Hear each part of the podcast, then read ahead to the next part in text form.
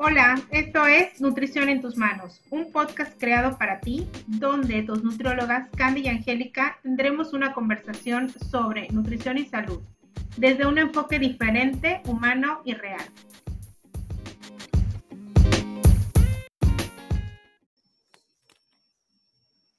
Hola, ¿qué tal? Hola de nuevo, bienvenidos a nuestro segundo episodio de Nutrición en tus manos. En esta ocasión queremos eh, hablarles, hemos titulado este podcast como eh, El principio de todo. Y vamos a hablar acerca de la microbiota. ¿Qué es en realidad la microbiota? Eh, ¿Por qué consideramos que es el principio de todo?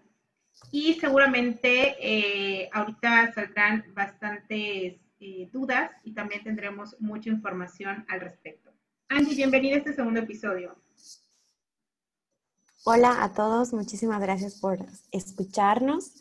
Eh, y pues sí, cuando empezábamos a hacer la planeación eh, de cómo iba a ser esta temporada, no había otro nombre más ideal que ponerle el inicio de todo, el principio de todo, porque recientemente, recientemente hablamos de 10 años, 12 años, eh, se empezó a estudiar muchísimo más y empezaron a haber muchos más estudios acerca y reportes acerca de la importancia de la microbiota antes conocida como flora intestinal, que antes se conocía nada más como, pues la flora intestinal es lo que recubre el sistema, eh, el, um, intestino grueso y está relacionada con cuando vamos al baño y así.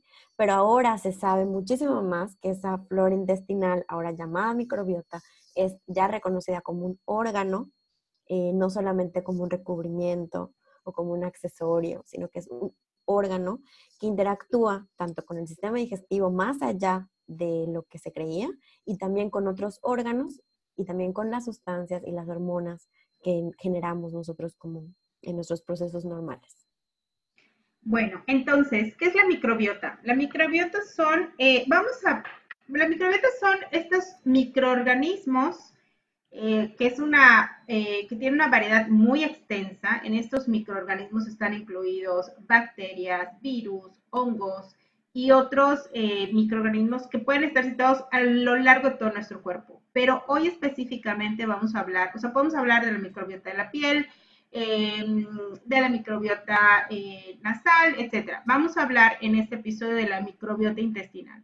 ¿Por qué consideramos que es el principio de todo? Porque en los últimos estudios que se han hecho a lo largo de estos años, se ha descubierto que está asociada a muchas enfermedades y que eh, seguramente, eh, por lo menos en México, que es de donde estamos eh, haciendo este podcast, el 90% de la población tiene disbiosis, que es esta alteración de la microbiota, que puede estar ligada a tres factores importantes. Una, que haya una mayor cantidad o colonización de, microorganismos patógenos o microorganismos malos que están definitivamente funcionando en contra de nuestro metabolismo y de nuestra salud. Y que esa es una de las, causantes de disbiosis. el otro factor es que eh, haya una, eh, una, una homeostasis o un desequilibrio en la distribución de estas bacterias o de estos microorganismos, que nuevamente eh, fomentan eh, que, hayan estas, estas alteraciones metabólicas. Y por otro lado, algo que puede generar la disbiosis es el uso de medicamentos y de alimentos procesados o ultraprocesados. ¿Cuáles son las funciones básicas? Esto es como escuelita, ¿no? ¿Cuáles son las funciones básicas de la microbiota? Ya sabemos de qué está por conformar la microbiota, qué pasa cuando está alterada, pero ¿cuáles son esas funciones que se alteran cuando la microbiota tiene un desequilibrio? Es, tiene funciones metabólicas que se relaciona con eh, descomponer eh, pues, ciertos nutrientes para, su para el funcionamiento del organismo. Eh, funciones defensivas que nos protegen contra patógenos y eh, efecto barrera, porque es una mucosa que recubre el intestino. Y funciones tróficas, que es el que controla la proliferación de células epiteliales. ¿Qué es esto? El, efecto trófico se relaciona con la inflamación, con la inflamación celular. O sea, esta, esta función lo que hace es como mantener a raya la inflamación eh, que llega a repercutir hasta en el sistema inmune. Muy importante hablar de esto ahorita que estamos con el tema de COVID-19, porque al final las complicaciones cuando se presenta COVID-19 están relacionadas con la inflamación a nivel celular. Entonces, este, esta función de la mucosa, eh, de la mucosa, eh, de la microbiota, se relaciona con el tema de inflamación.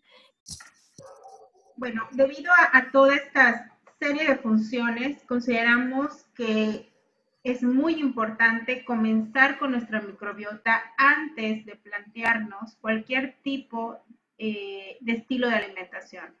Y aquí va un poco este tema de probablemente esté haciendo todo bien en cuanto al, a un estilo de alimentación saludable, pero no veo mejoría en mi cuerpo. Y bueno, eh, lo que se puede eh, pensar o lo, que se puede presumir es que no tenemos una microbiota sana que pueda tener o que pueda responder a estas necesidades eh, para que pueda tener esta absorción de nutrientes adecuada y por ende mejorar, mejorar nuestra salud a nivel metabólico.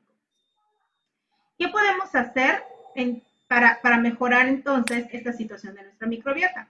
Pues aquí también les vamos a dar unos tips muy importantes para que eh, ustedes puedan tomar en cuenta. ¿Cuáles serían como estos, estos, este, estos indicadores que nos dirían tengo alteración en mi microbiota?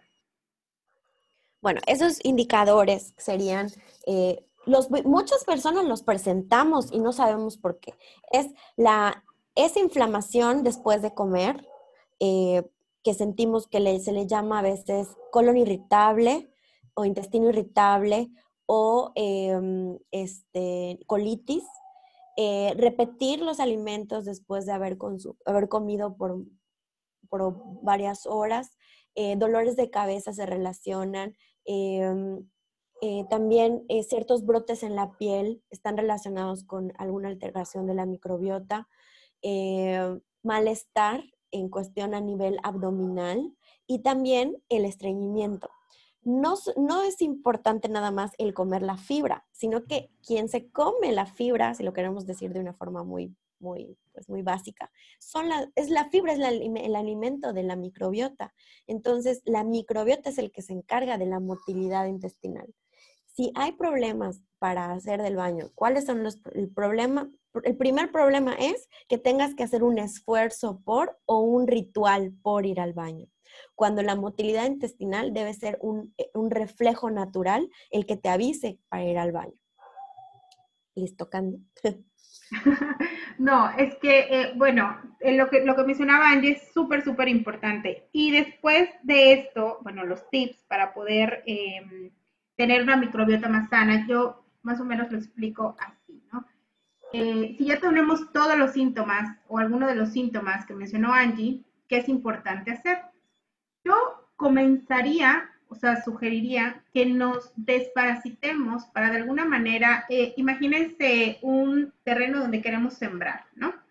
¿Qué hacen al llegar a, este terreno donde yo quiero sembrar eh, plantitas, eh, ya sea, llámese flores o tener un huerto o algo así? Bueno, primero quito todas las hierbas que puedan afectar al crecimiento de estas plantitas que quiero sembrar. Eh, ornamentales o, de alimentos. Entonces, ¿qué voy a hacer?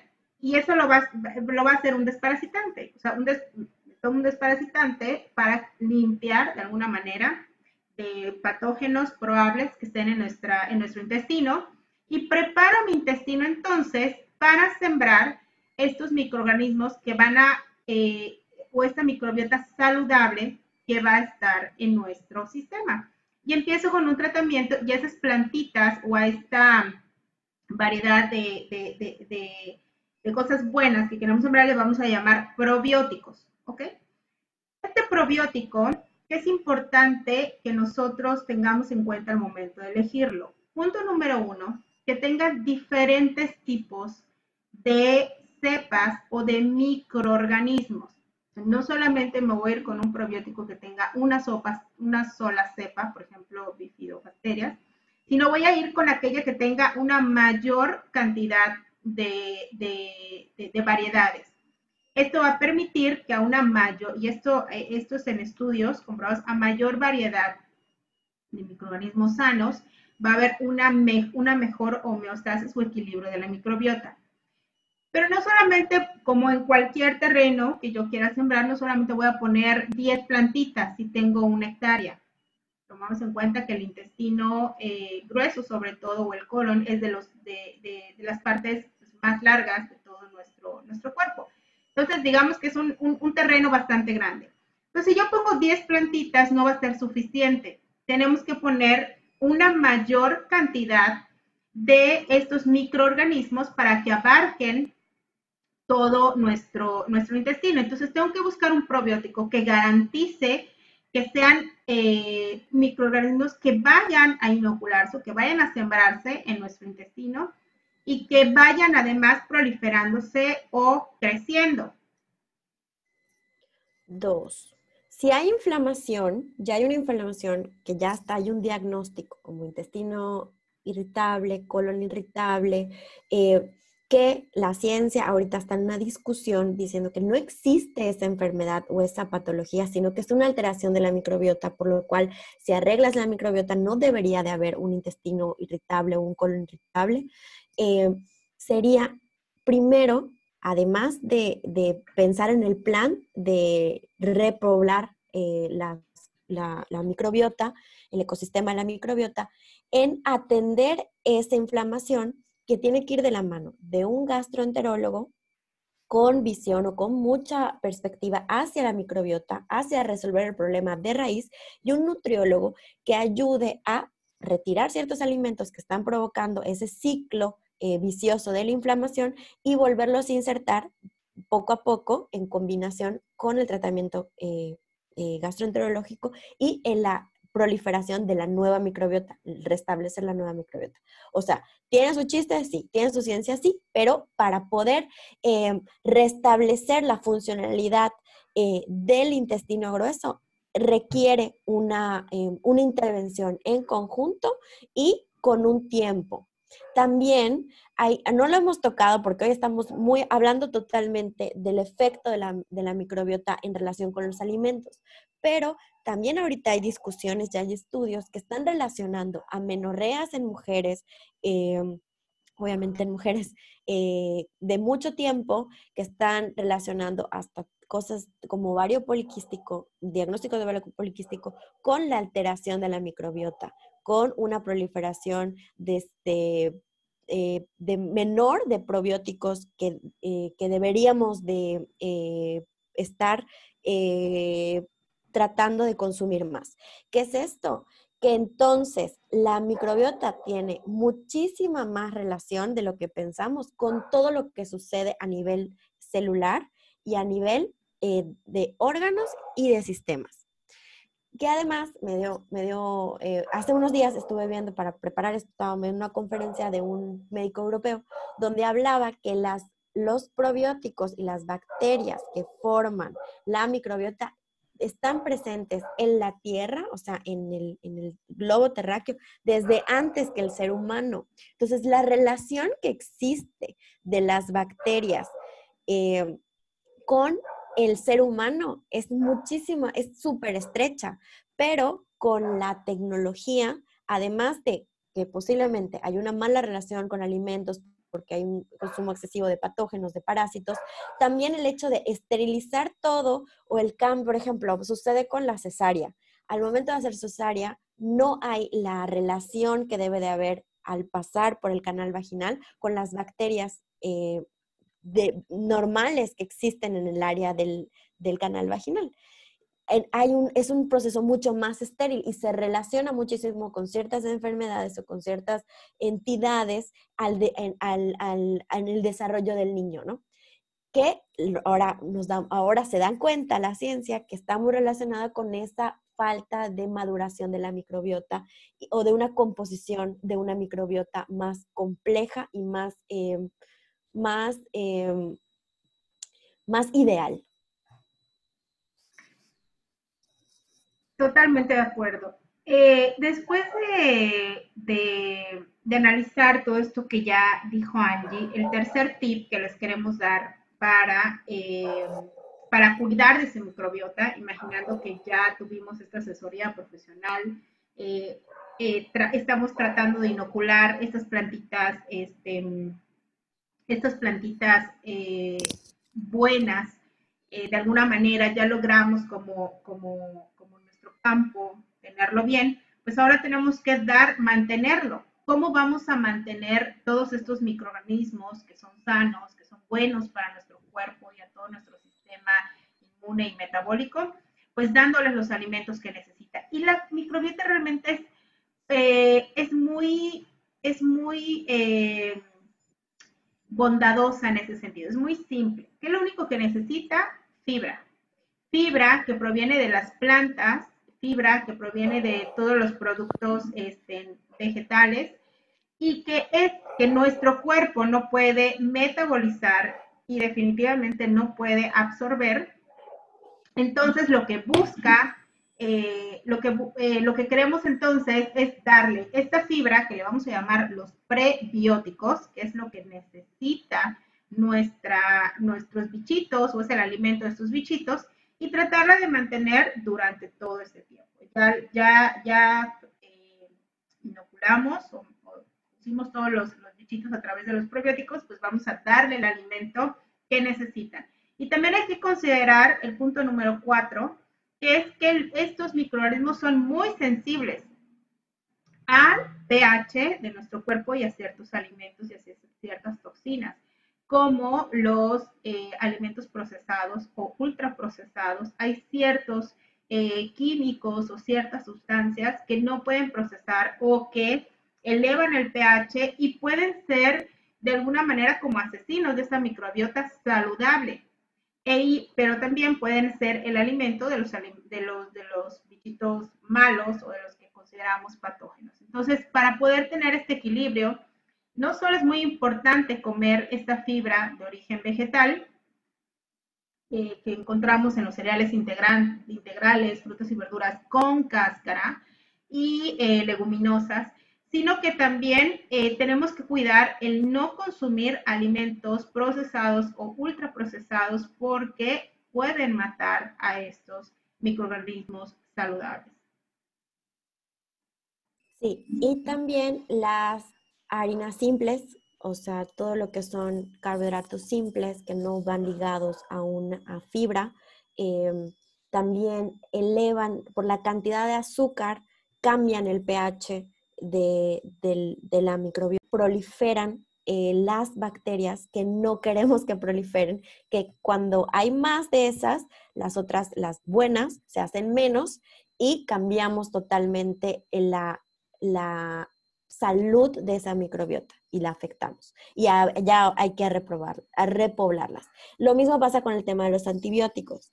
Eh, la historia mexicana y mundial es que cuando, que es lo que un poco comentaba con el hecho de la esterilidad, ¿no? Con el hecho de evitar la mayor parte de, de microorganismos también va por ahí el hecho de los, de los antibióticos, que sí, los antibióticos pues fueron un gran descubrimiento para muchas enfermedades. No somos obviamente, eh, somos obviamente pro vacunas, pro antibióticos, pero para, cuando, para las necesidades eh, indicadas y, muy, muy eh, establecidas por el profesional que me recomienda los antibióticos. Entonces, los antibióticos pues al final lo que están haciendo es matando bacterias o, eh, sí, matando bacterias que están proliferadas, pero no solamente atacan a las bacterias que eh, poco saludables, sino que también a las bacterias que pues conforman la microbiota. Por lo tanto, después de consumir eh,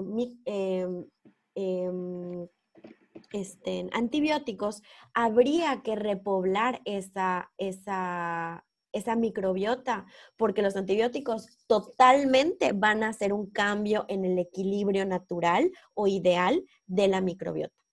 O sea, cuando hay que consumir antibióticos, hay que consumirlos porque nos los recetaron un médico, porque tenemos una enfermedad, porque tenemos que combatir algo, pero hay que hacer el proceso de repoblarla para recuperar la salud del intestino o posiblemente no la perdimos, pero a largo plazo o mediano plazo vamos a empezar a tener problemas que posiblemente no lo relacionemos con eso porque el tiempo va a pasar y lo empecemos a relacionar con otras cosas.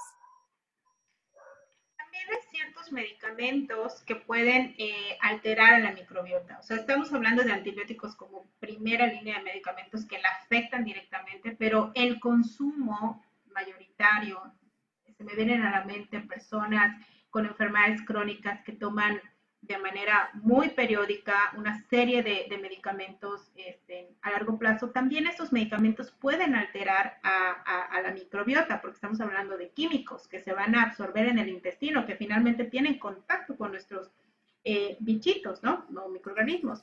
Entonces también es poner, eh, prestar atención a nuestro consumo de medicamentos. Como decía Angie, de entrada, si estamos tomando antibióticos, saber que tenemos que tener un tratamiento posterior de probióticos sí o sí, de manera obligatoria.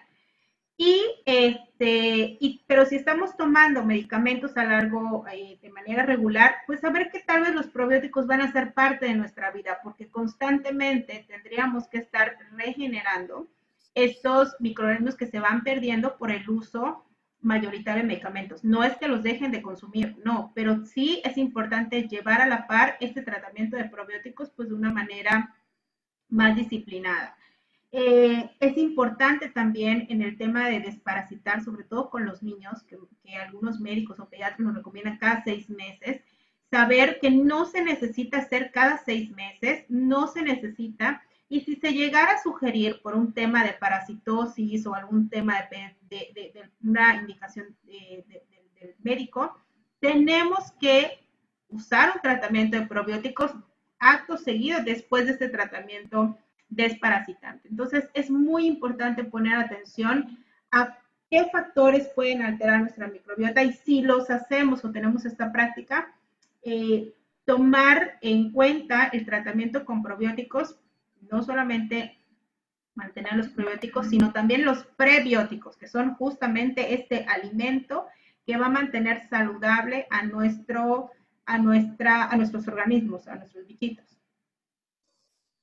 Sí, total, totalmente, em, creo que muy atinado toda esta parte de la repoblación de la microbiota, porque no es o sea, es muy, es muy noble porque la podemos alimentar muy fácil si tenemos una alimentación equilibrada, pero también es muy sensible y tenemos que ser muy conscientes de eso, sobre todo porque ahora que ya sabemos que es un órgano, que no solamente es una mucosa y que tiene mucha relación con todo con todo, hasta con enfermedades eh, este, crónicas, pero relacionadas con el tema cognitivo, o sea, como Alzheimer, como Parkinson. O sea, se les está, se está haciendo pruebas para saber qué tanta relación tiene con eso, pero ya se empieza a relacionar.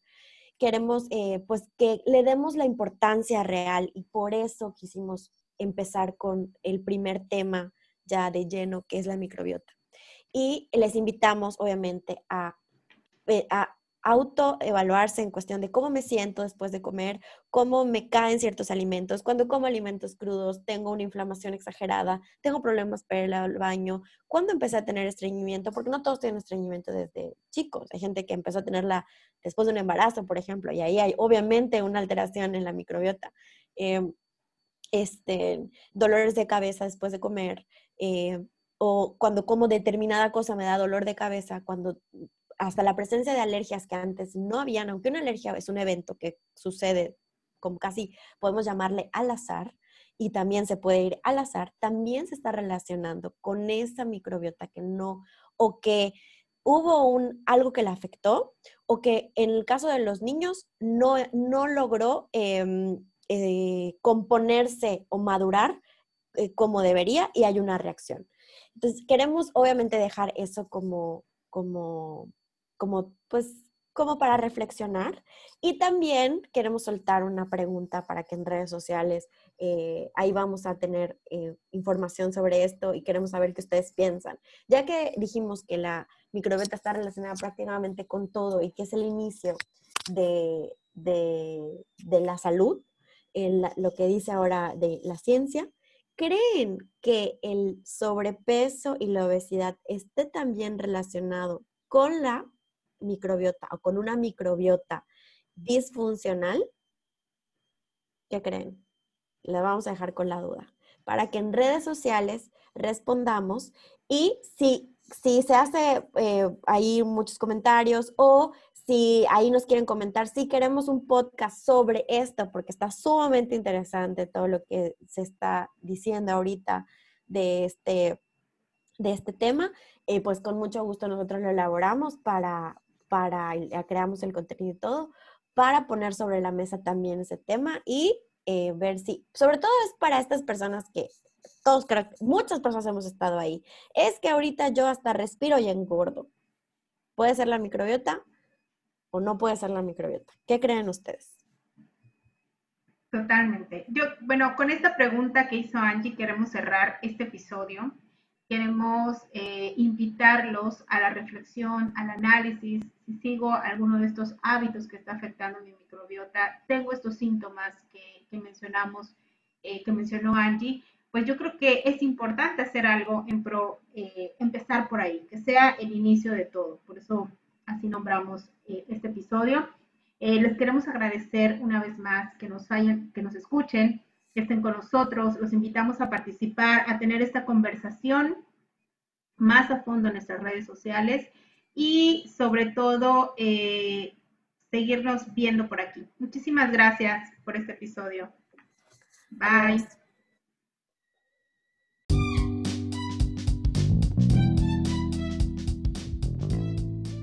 Muchas gracias por escucharnos. Les invitamos a compartir este podcast y también a seguirnos en nuestras redes como ciane.mx y en la página web www.cianemx.com.